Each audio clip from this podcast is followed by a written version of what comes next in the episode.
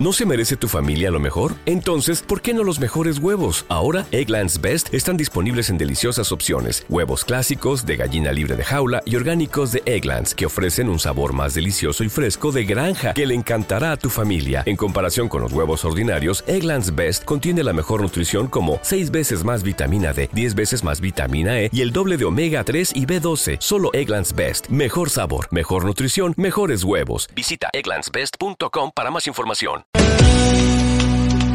Desentrañando los misterios de las indicaciones del poder, entendiendo como tales las leyes que después generan, generarán también jurisprudencia, las leyes sobre tráfico que están en varios renglones de importancia, que están a diferentes alturas y que anuncian cambios para el año 21, como por ejemplo en el Reglamento General de Conductores. Se supone que deberíamos conocerlo casi todos, porque casi todos somos conductores aquí. Hola José Lagunar, Ribequides, buenos días. Hola, buenos días Rafa, buenos días Gaby. Pues sí, en efecto vamos a dar la última pincelada de todas estas modificaciones que hemos ido desgranando a lo largo de los días y llega el momento del Reglamento General de Conductores, que precisamente es de todo lo que se ha aprobado lo único que ya está en Justamente el Reglamento General de Conductores han hecho tres modificaciones. Son modificaciones que deberían de haberse hecho antes porque en realidad lo que hacen es incorporar una directiva europea del año 2018 y básicamente hay tres puntos importantes. Se reduce la edad mínima exigible para conducir camiones a los 18 años habiendo tenido que aprobar con anterioridad un CAP, un certificado de actitud profesional que tiene 280 horas de duración hay que recordar que hasta ahora para tener el carne de camión hacía falta tener al menos 21 años y esto era el único país de Europa en el que pasaba, con lo cual teníamos una desventaja competitiva en cuanto al transporte de mercancías pesadas por carretera y esto ya se ha incorporado a partir de los 18 años con el curso CAP ya se van a poder conducir camiones. Se reduce también la edad mínima para los conductores de autocares a 18 años. Pero ojo, para conducir solo en un radio de 50 kilómetros de la sede de la empresa y siempre sin pasajeros. Esto se hace para que esos conductores puedan ayudar en tareas logísticas de movimiento de autobuses o de autocares, pero hasta los 21 se mantiene que no pueden conducir con pasajeros en el autobús. Y por supuesto también necesitan la capacitación CAP, esta que hemos dicho, de 280 horas. Y una pregunta, una pregunta José, ¿y, ¿y, no hay un periodo de prueba y eso como la L, ¿no? Que se ponen en, en los coches, es que me, me parece que con 18 años conducir esos autobuses y estos camiones, ¿no? ¿No crees tú? Que claro, lo que tú entiendes como periodo de prueba es lo que es el certificado de actitud profesional. Ajá, ¿Eh? lo que no es que vale. eso, son las 280 horas de formación complementaria que son obligatorias. En vez de, como cuando tú te sacas el carnet de conducir de coche, que tú te enseñan a probar un examen, le apruebas y luego durante dos años se supone que tú vas adquiriendo destreza en el transporte de mercancías y en el transporte de pasajeros, no, no te dejan que adquieras experiencia así por las buenas. Tienes que hacer esas 280 horas ah, de formación. De hecho, el sector del transporte es un sector muy formado y muy profesionalizado. ¿eh? Los transportistas, da igual que sean para el transporte de pasajeros como de mercancías, es uno de los colectivos que tienen una formación continua obligada. ¿eh? Realmente muchas de las sus capacitaciones tienen que revisarlas cada X años, volver a hacer un examen, están siempre en formación continua. Y por supuesto, si son transportistas de mercancías peligrosas o de cualquier tipo de producto que tiene un riesgo añadido, ese tipo de controles, de exámenes y de certificaciones se multiplica. ¿eh? Es bastante complejo. Y luego, una cosa que comentamos ya hace unos cuantos programas, que porque la Dirección General de Tráfico primero lanzó la voz de alarma y, y luego lo aprobó unas semanas después. Es que para aquellos conductores que tienen el permiso de conducir B, o sea, el de coche, y que se dedican al reparto de mercancías, lo que se conoce ahora como última milla, antes solo podían tener masa máxima autorizada, o sea, el vehículo más la carga, 3.500 kilos.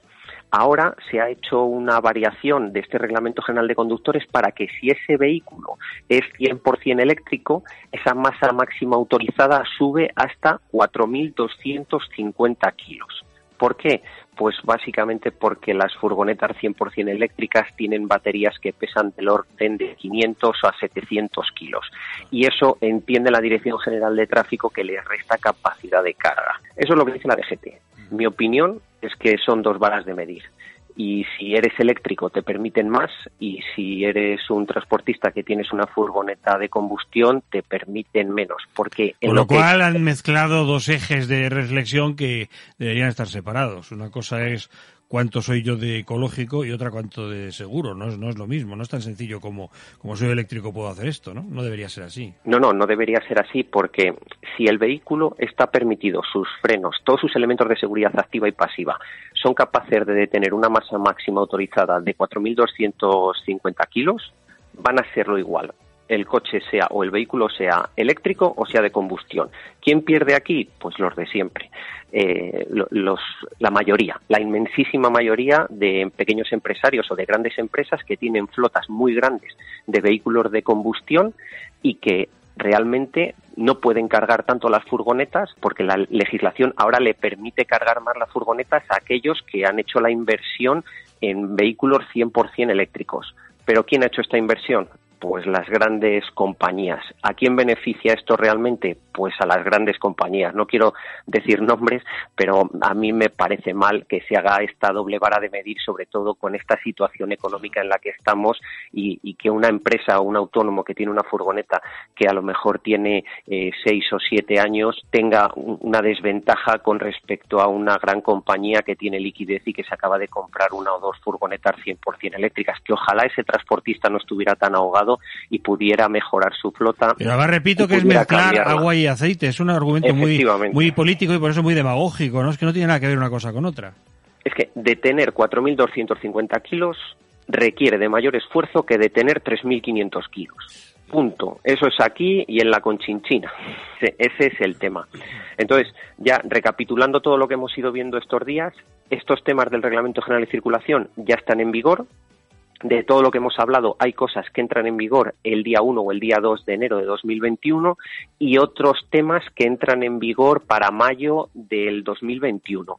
Y todo lo que hablamos al principio de que si se iba a endurecer el tema de los puntos que nos quitan por pillarnos conducir, conduciendo con el móvil y ese tipo de cosas son un anteproyecto de ley con lo cual no se sabe si al final se va a aprobar, no se sabe qué se va a aprobar y no se sabe cuándo se va a aprobar. Es uno de los defectos de la política esta del globo sonda. Se van lanzando las ideas y eh, se supone que para ver cómo reacciona la población y al final lo que se consigue es un follón, no hay prácticamente nadie seguro de qué cosas entran en vigor ni cuándo. Se ha soltado ahí como un test, ¿no? Como una prueba lo del globo sonda, pero en fin.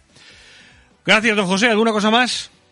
No, nada más, simplemente que a partir de mañana empezamos otra vez a hablar de seguridad vial de forma general, tratando temas concretos los que necesitan saber los ciudadanos y dejamos esto aparcado ya hasta diciembre, que lo retomamos para recordar qué es lo que va a ser de aplicación inmediata en ese momento. Perfecto. Ribekids.com, ahí pueden encontrar a José Laguna, ribekids.com. Gracias, un abrazo, don José. Un abrazo, hasta mañana. Hoy puede ser un gran día y mañana también